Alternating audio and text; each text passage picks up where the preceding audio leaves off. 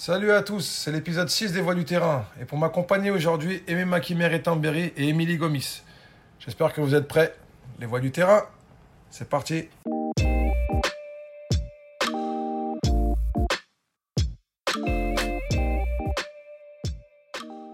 Eh bien écoutez, bonjour encore. Euh, Émilie Gomis qui est avec nous, euh, ainsi que Aimé Makimere Tambéry. Déjà bonjour à vous. Bonjour. Bonjour. Je vous remercie pour être euh, avec moi aujourd'hui pour ce podcast euh, sur les voies du terrain. Alors honneur aux dames, hein, comme souvent. Émilie, je vais commencer avec toi. Donc tu es sénégalaise, tu es née à Ziguinchor. Euh, par contre, tu as joué pour l'équipe de France de basket pendant 12 ans et près de 200 sélections sous le maillot bleu. Est-ce que tu peux te présenter un petit peu et nous raconter ton parcours? Alors, je m'appelle Émilie Gomis, j'ai 38 ans. Je suis née au Sénégal, oui, à Ziguinchor. Je suis arrivée en France à l'âge de 3 ans. J'ai atterri en, Normandie, à, Évreux, et j'ai commencé le basket à l'âge de 8-9 ans, parce qu'il y avait un terrain de basket tout simplement juste derrière chez moi, et à force de pratiquer, mon papa m'a demandé si je voulais intégrer un club, et j'ai dit oui, et, et ma passion du basket est venue de là. Et euh, j'ai découvert mon esprit de compétition à l'âge de 13-14 ans. Et j'ai intégré l'INSEP. Pour ceux qui connaissent un peu, c'est le centre euh, national où il y a tous les athlètes euh, de haut niveau. Et après, j'ai fait les équipes de France jeunes, espoir, cadet, senior. Et j'ai j'ai eu la chance voilà, de tomber dans une bonne équipe et j'ai été championne d'Europe, vice-championne olympique, championne de France. Et voilà. Et là, j'ai raté ma carrière de haut niveau et euh, là j'ai fait une formation en reconversion dans le management sportif pour devenir manager général de, de club professionnel. Et je vis actuellement en Norvège depuis l'année dernière. c'est assez, c'est assez insolite effectivement. Bah du coup on y reviendra. Merci pour cette euh, cette jolie présentation. Euh, on reviendra sur tes activités de reconversion et sur le, le fait que tu vives en Norvège. Aimé, euh, bah écoute, toi tu es chef de mission à Lima au Mali. Oui. Est-ce que tu peux nous décrire un peu tes fonctions au sein d'Alima Ok, donc euh, moi c'est Aimé Makimere Tamberi, donc euh, je suis euh, de nationalité tchadienne. Donc après mes études universitaires, j'ai commencé à travailler directement avec Médecins sans frontières. Donc après quelques années, donc j'ai acquis 14 ans d'expérience dans l'humanitaire. Et j'ai rejoint Alima il y a 11 mois de cela, dans les opérations. Mais Alima en tant que tel, je connais Alima depuis euh, 2010, donc euh, quelques un an après sa création je connais Alima. Et euh, après ça, j'étais dans le conseil d'administration d'Alima depuis 2013, donc je suivais déjà les activités d'Alima à travers euh, le conseil d'administration.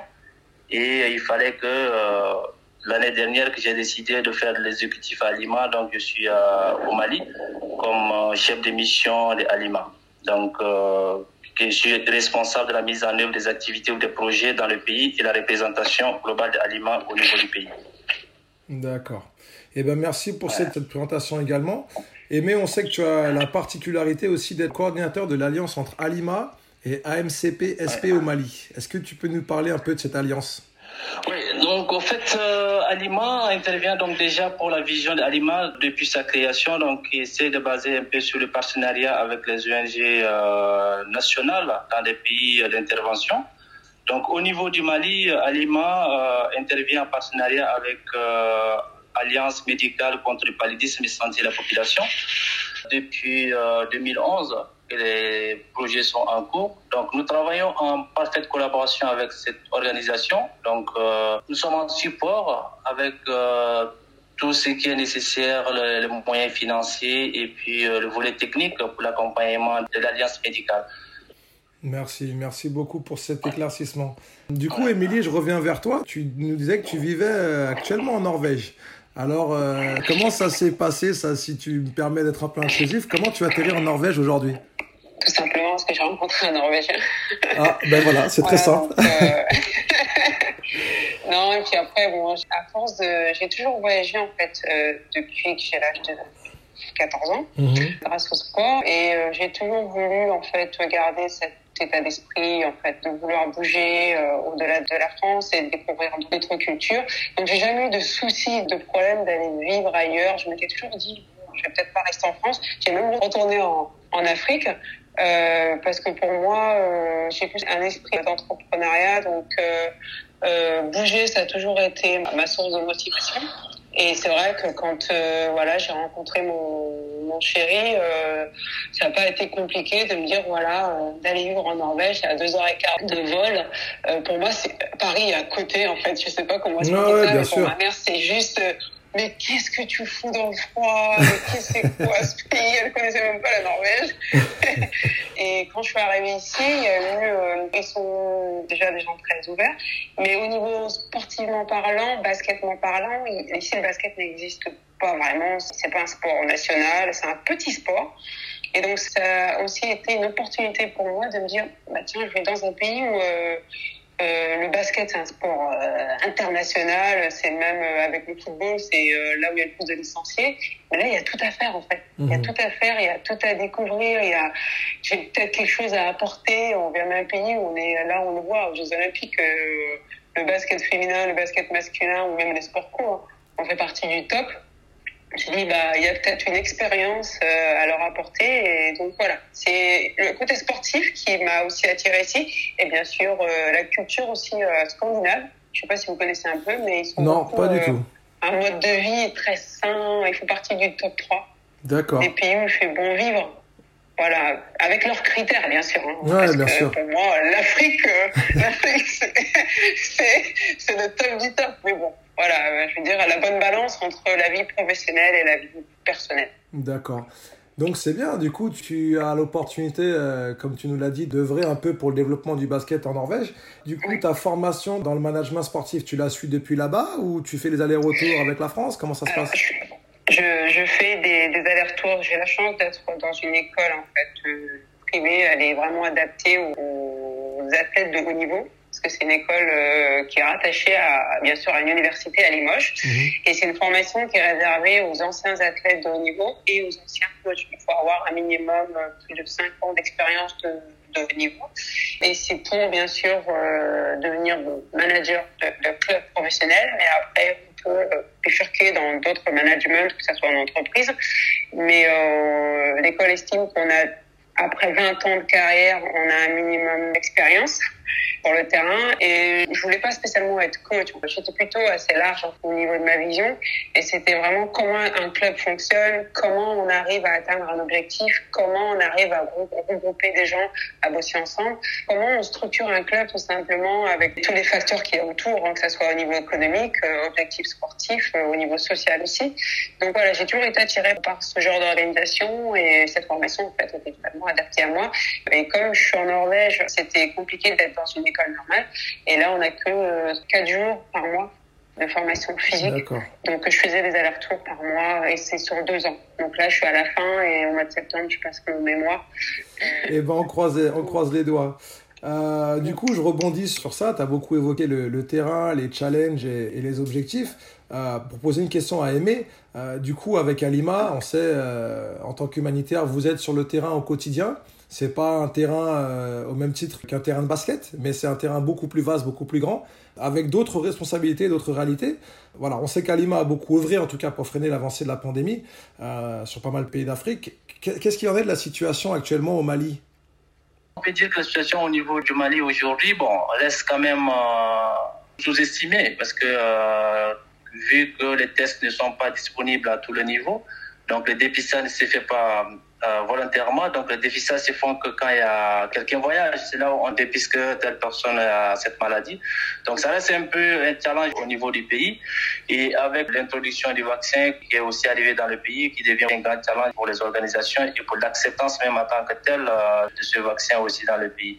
Donc là, à Lima, actuellement, nous travaillons quand même sur, euh, sur tous ces volets euh, en support au ministère de la Santé qu'on essaie d'apporter quand même euh, les soins à ces malades-là. Il faut aussi reconnaître que euh, les hôpitaux ne sont pas carrément équipés aussi euh, dans le pays aussi. Donc c'est la plus grosse réalité, on va dire le plus gros challenge pour l'instant, c'est le manque d'équipement aussi. Je comprends bien ce que tu dis. Enfin, il y a pas mal de problématiques, mais le, le, le manque d'équipement est quand même crucial sur les, zones affectées en Afrique. Oui, effectivement, il y, a, un manque des équipements, il y a même un manque crucial des équipements. Donc, si je prends l'exemple du Mali, en tant que tel, qui est un grand pays avec une superficie de 1 million quelques kilomètres carrés, et qui a seulement que deux hôpitaux pour regrouper tous les malades du pays. Donc, et ces deux hôpitaux sont que dans, Bamako. Donc, cela fait que dans les coins reculés, il n'y a pas des hôpitaux, comme il n'y a pas de matériel, donc ils n'arrivent pas aussi à mettre en place pour la prise en charge de ces malades. Donc, euh, vu aussi les moyens de transport pour référer un malade Covid des provinces vers la capitale, ça fait aussi défaut. Donc, euh, tout cela aussi, euh, il n'y a pas aussi de moyens de diagnostic dans les provinces. Donc, ça reste toujours un grand challenge pour tous les pays africains, à l'exemple d'autres pays aussi.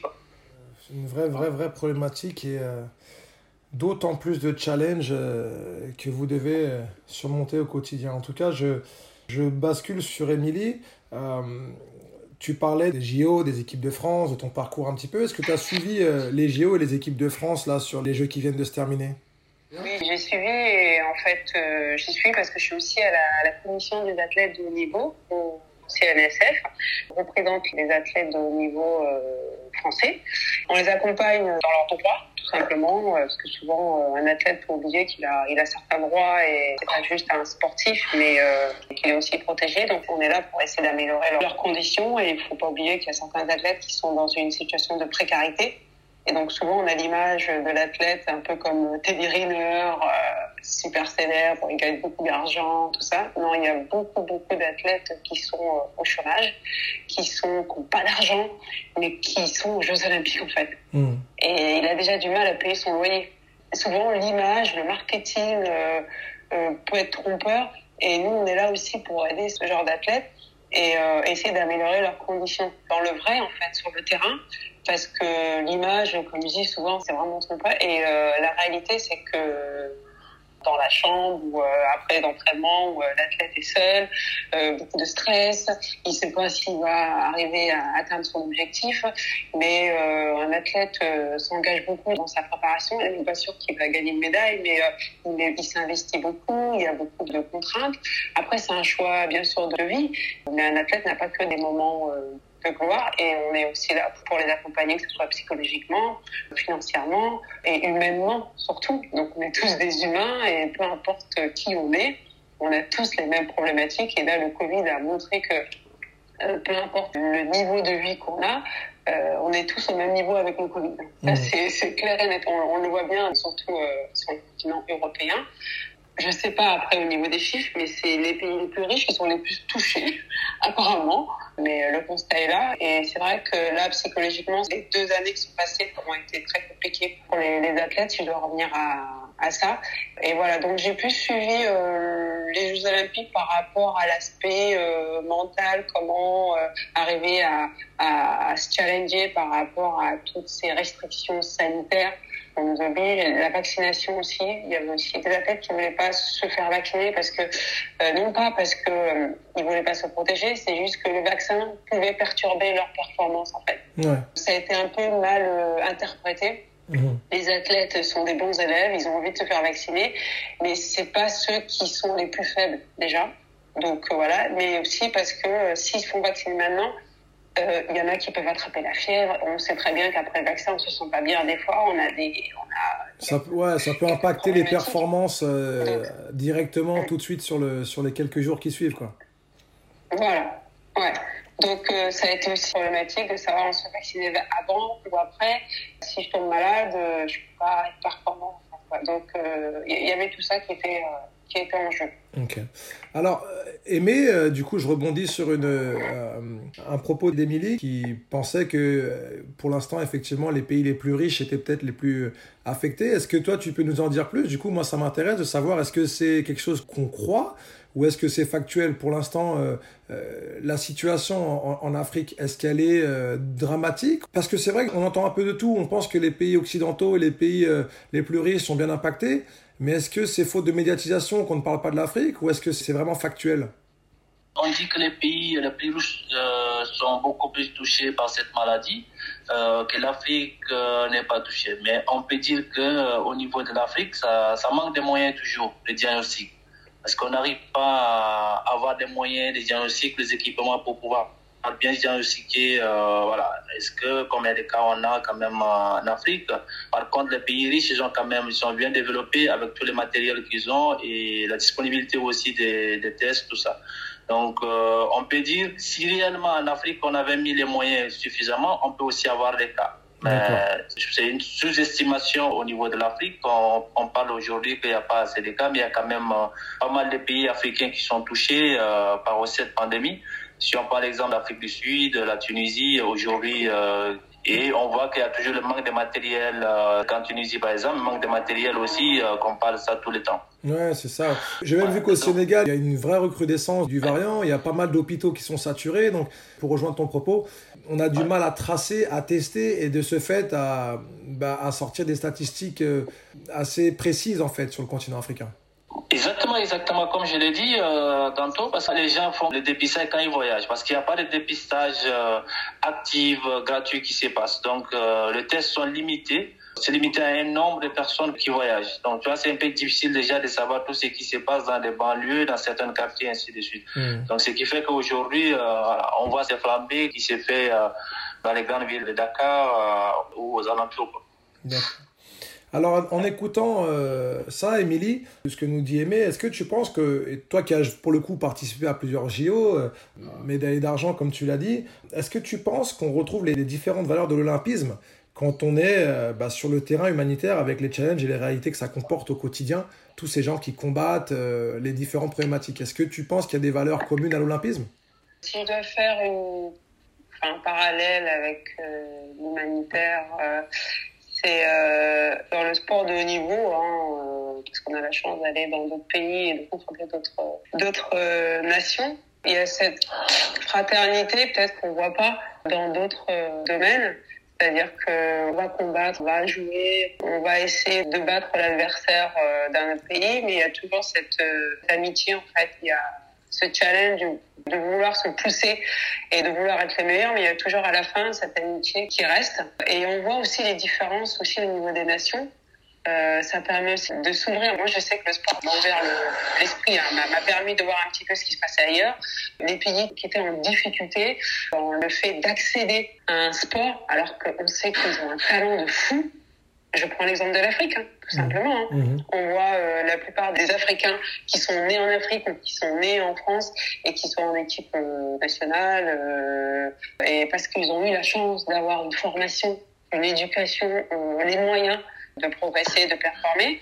Alors que si ces athlètes-là étaient en Afrique, on sait très bien que c'est pas parce qu'ils sont pas talentueux.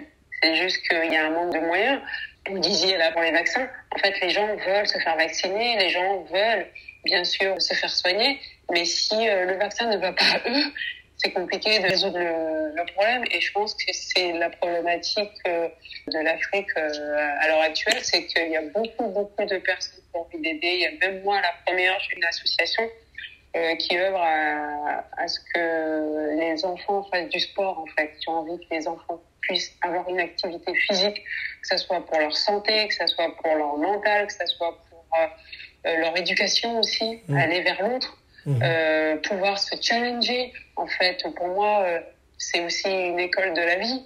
Voilà, de pouvoir essayer, de ne pas avoir peur en fait, de tomber, de se relever, de se dépasser en fait, et de jouer contre euh, meilleur que soi parce qu'il y a que contre meilleur que ça qu'on progresse, c'est pas quand on est meilleur tout seul en fait. Mmh. Non, on stagne. Et voilà, d'avoir cette mentalité en fait, et non pas juste pour le haut niveau. C'est pas ça en fait, parce que les gens regardent que le côté médaille, mais c'est déjà l'école de la vie, de pouvoir avancer. Et je pense que c'est une question de, de moyens et d'envie. Donc, euh, et quand on a des associations euh, comme Alima en fait, qui montrent euh, des bonnes valeurs en fait, de toujours vouloir aller vers l'autre, de toujours vouloir aller aider, d'être ensemble en fait, de montrer des personnes qui ont envie en fait, mmh. tout simplement de soutenir, de sans rien demander au retour, même de la transmission aussi, voilà, mmh. d'éduquer des coachs ou euh, des aides-soignants qui ont ça mais qui savent pas comment aider euh, certaines personnes. Moi, je trouve que c'est les meilleures valeurs, en fait, quoi, la transmission. Et c'est la meilleure chose euh, à donner à quelqu'un. Il n'y a rien de mieux. Tu as quelque chose, tu as réussi à atteindre un objectif, maintenant tu veux le transmettre. Et là, c'est ce que je fais avec euh, ici en Norvège c'est ok, qu'est-ce que je fais de mes compétences, qu'est-ce que je fais de mon expérience, qu'est-ce que je fais de mes médailles? C'est bien de parler de la médaille, mais qu'est-ce que je peux leur donner en fait en retour? Qu'est-ce que j'ai vu moi? Qu'est-ce que j'ai appris? Et de transmettre à la Norvège, euh, aux coachs qui connaissent pas le haut niveau, qui connaissent pas le, les Jeux Olympiques au niveau basket. Voilà. Hmm, ok. Non, non, mais c'est clair. Aimé, toi, est-ce que tu t'intéresses au sport? Et si oui, est-ce que tu pratiques une discipline sportive dans tes temps libres? Le sport, déjà, c'est le quotidien. Déjà, même vu euh, le contexte dans lequel nous, nous travaillons, ça, ça, nous amène aussi avec le stress qu'on a, tout ça. Donc, euh, voilà, à faire de sport pour se décesser un peu. Donc, ce qui amène un peu, euh, moi, j'aime beaucoup plus les sports de football, par exemple, que je suis euh, tout le temps, tout le foot qui se passe, soit à la télé. Et après, ce que j'aime beaucoup, c'est marcher. Mmh. Donc, euh, j'essaie de marcher, voilà, prendre un peu mon temps pour marcher, euh, ainsi de suite. Et on essaie de mettre sur le projet l'équipe de football qui essaie de faire le foot, ceux qui essaie de, de faire la marche aussi. Donc, mmh. si le temps le permet. Donc, bien qu'il y, y, a pas mal de, de surcharge de travail, mais les gens essayent de se planifier pour essayer d'avoir un temps pour faire le sport, soit marcher ou faire le football. Euh, en inter avec d'autres organisations qu'on essaye d'organiser aussi des matchs de football et ainsi de suite. Donc, euh, le sport reste quand même euh, essentiel pour moi. Ok. Émilie, toi, tu as une anecdote de ta carrière, soit en club, en sélection ou pourquoi pas même au JO, qui t'a marqué? Vrai... Par exemple, j'avais failli louper les Jeux Olympiques, moi, en 2012, mm -hmm. parce que je m'étais blessée au mollet. J'avais une déchirure au mollet deux jours avant de partir. Et je me souviens que j'avais vu le médecin, il m'avait dit c'est mort et tout, euh, tu peux pas partir, tu dois te soigner. Ça faisait huit ans que j'attendais ça. Et euh, je m'étais dit mais impossible, on ne peut pas rentrer à la maison, c'est soit j'arrête ma carrière maintenant ou euh, voilà. Et comme quoi le cerveau quand il est prêt à tout en fait, t'es formaté et quand tu veux quelque chose, tu fais tout pour l'obtenir. Et malgré ma blessure, dans ma tête, euh, mon cerveau voulait, donc je me suis dit, c'est pas grave, la douleur, je vais la gérer, tout ça. Et bizarrement, quand il y a un truc que tu veux plus que tout, tout le monde, ton corps fait tout pour que tu y arrives. Et euh, c'est pas que j'ai réussi à manager ma douleur, mais j'ai réussi à la minimiser, je sais pas comment, et euh, j'ai réussi à faire les jeux. Mais par contre, après les Jeux Olympiques, quand on a obtenu la médaille, bizarrement, la douleur, elle est revenue, mais fort plus jamais, parce que j'avais lâché psychologiquement. Ah ouais. Et là, pendant six mois, mais je pouvais pas poser mon pied. C'était euh, parce que voilà, comme quoi le, le, corps, quand je sais pas, quand on est dans une une situation, euh, on va pas dire de détresse, mais euh, blessé quand on doit, je sais pas moi, quand on est dans un mode instinct de survie, je sais rien. Ouais on est on est presque des surhumains en fait quoi. Ouais, ouais, euh, le corps il s'adapte parce que le cerveau il il est euh, il a envie de quelque chose et, et voilà quoi donc euh, je dirais pas euh, ça serait pas bien de dire que j'étais dans un instinct de, de, survie mais quand tu veux obtenir quelque chose tu voilà ton, ton corps est, arrive vraiment à s'adapter. Ouais, la force de l'esprit euh, qui, qui, ouais, qui aligne les planètes pour que le corps se. Ouais. ok. Et ben, et ben, en tout cas, bravo à toi parce qu'effectivement, c'est euh, revenir d'une blessure, c'est pas évident euh, chez les sportifs de haut niveau, surtout avec des échéances comme ça euh, qui arrivent. Donc bravo à, bravo à toi. Dernière question avant de, de finir ce podcast. J'aimerais rester encore avec vous euh, toute la journée, mais je sais que ben, vous avez sûrement des programmes qui vous imposent autre chose. Quels sont les objectifs à court terme ou à, ou à moyen terme là, pour l'un et l'autre? Alors, on va commencer pour Émilie. Par Émilie, pardon. Quels, quels, sont les prochains objectifs à court terme? Euh, Alors, mon prochain objectif, c'est d'obtenir mon diplôme. D'accord. euh, donc, je croise les doigts pour. Euh, ça, c'est très court terme, ça. ça. ouais, ça, c'est à court terme. Ouais. Et. Euh, mon projet euh, à long terme, il y en a deux. Alors, il y a aussi ma vie personnelle. J'ai raté ma carrière de haut niveau. Hein. J'ai envie de pouvoir construire une famille, hein, comme toute personne. Euh, voilà, de pouvoir avoir une vie, euh, une vie de famille. Donc, ça, c'est mon projet perso. Et puis, ma vie euh, personnelle, de, pouvoir développer, comme je disais, le basket en Norvège. Et de plus m'engager aussi dans, dans, dans, mon association sportive, parce que j'ai pas eu vraiment assez de temps et peu de temps pendant ma carrière, de m'engager auprès des jeunes pour euh, apporter euh, du sport dans leur vie. Donc ça va être euh, d'aller dans les écoles, dans les associations, dans les clubs pour leur expliquer l'éducation par le sport. Et puis me donner un peu plus de temps aussi pour retourner en Afrique, parce que mes parents y sont.